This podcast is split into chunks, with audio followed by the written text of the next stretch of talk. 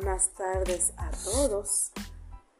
Mi nombre es Mari Nastasia Lefort y hoy vamos a hablar sobre un tema muy importante que es titulado Delitos contra las comunicaciones. Hablaremos de los diversos delitos que se pueden encontrar en esa área de la ingeniería. Hay que constatar que cualquier delito tiene como consecuencias penas de prisión y unas multas.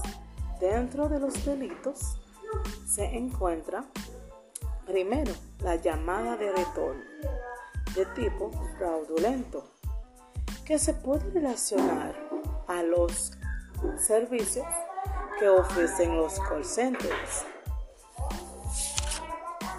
el segundo fraude se llama fraude de proveedores de servicio de información, líneas tipo 1-976. El punto de este fraude es que la prestadora ofrece unos servicios de telefónicas sin autorización. Por ejemplo, un centro de internet que ofrece llamadas en contra de un dinero sin autorización. Es la razón por la cual tenemos, hay que tomar en cuenta a la hora de elegir una decisión en cuanto a los servicios de Internet.